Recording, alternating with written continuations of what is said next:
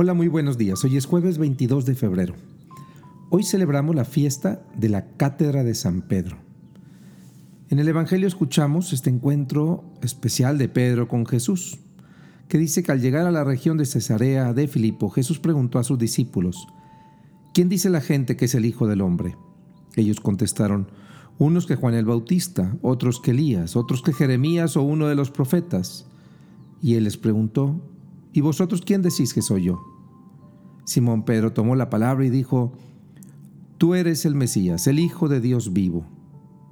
Jesús entonces le respondió, Dichoso tú, Simón, hijo de Jonás, porque eso no te lo ha revelado nadie, nadie de carne y hueso, sino mi Padre que está en el cielo. Ahora te digo yo, tú eres Pedro, y sobre esta piedra edificaré mi iglesia, y el poder del infierno no la derrotará. Te daré las llaves del reino de los cielos. Lo que ates en la tierra quedará atado en el cielo y lo que desates en la tierra quedará desatado en el cielo. Palabra del Señor. Celebrar la cátedra de Pedro. La cátedra es este, esta silla que está en la catedral de San Juan de Letrán, desde donde el obispo de Roma preside no solamente su diócesis, sino también presiden la comunión a todos los obispos del mundo. Entonces estamos celebrando a Pedro y la misión que Jesús le encomendó y a todos sus sucesores. El día de hoy, el Papa Francisco. Sin embargo, esta tarea que parece increíble, ¿verdad? Que un hombre de carne y hueso pueda guiarnos en el nombre de Dios en fidelidad a Jesús y en comunión entre nosotros, tiene algunos asegúnes que me parece importante señalar. El primero, a Pedro no lo llama Jesús, porque encontrara que es el que tiene mejores características, porque cumple mejor con el perfil, sino porque o porque fuera el más devoto, o porque fuera el que mejor había respondido.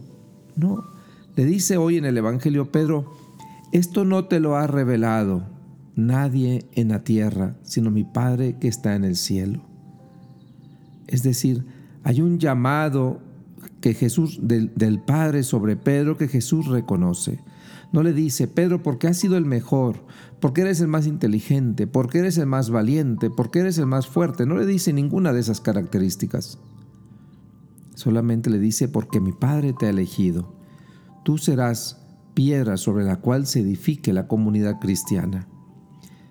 Sin embargo, esta tarea, precisamente porque no se fue elegido por ser perfecto, tiene este segundo detalle.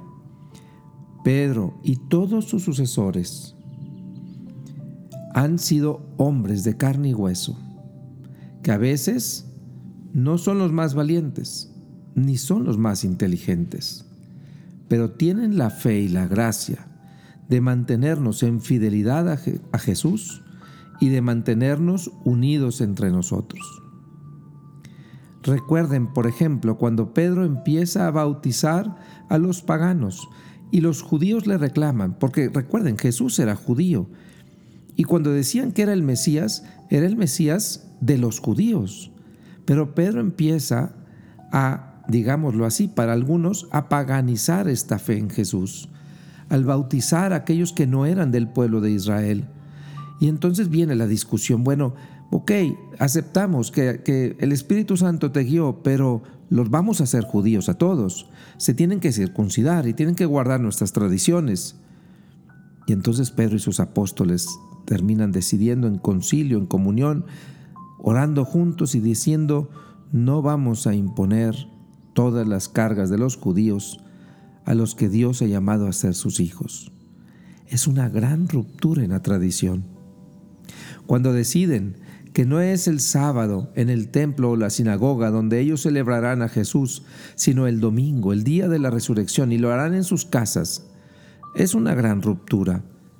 Son decisiones muy fuertes que Pedro y sus apóstoles fueron tomando, guiados por Pedro, manteniéndolos en fidelidad, que no a todos gustaron estos cambios, pero que ellos consideraban que eran los que los mantenían fieles a Jesús. Lo mismo pasa hoy. Hoy el Papa también está guiándonos, buscando que seamos fieles a Jesús. Y a algunos tampoco les gusta. No les gusta que el Papa salga, salga tanto y hable tanto de los pobres. No les gusta que se acerque tanto a los pecadores. No les gusta que se manche las manos porque toca temas que pudieran tener también matices políticos o económicos. Pero el Papa lo que está buscando es mantenernos fieles a Jesús, fieles a Jesús, en comunión. Pero para mantener la comunión, no solamente basta la fe de Pedro, sino también la fe de la iglesia. Tendremos nosotros la fe para mantenernos fieles a Pedro.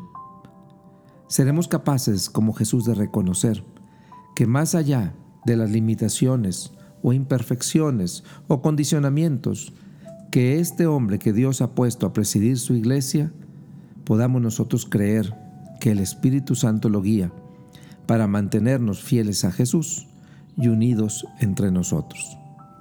Recuerden, esta unidad exige la fe del sucesor de Pedro, pero también la fe de la iglesia. Seamos pues nosotros también condescendientes con Dios, aceptando que Él elige a quien Él quiera y lo asiste con su Santo Espíritu para guiarnos a nosotros. Oremos en este día por el Papa, oremos por su misión de mantenernos unidos y fieles a Jesús, y oremos también por la comunidad cristiana, para que sepamos mantenernos fieles a esta tradición que nos ha unido por dos mil años. Que el Señor les proteja y les bendiga. Soy Monseñor Héctor Pérez.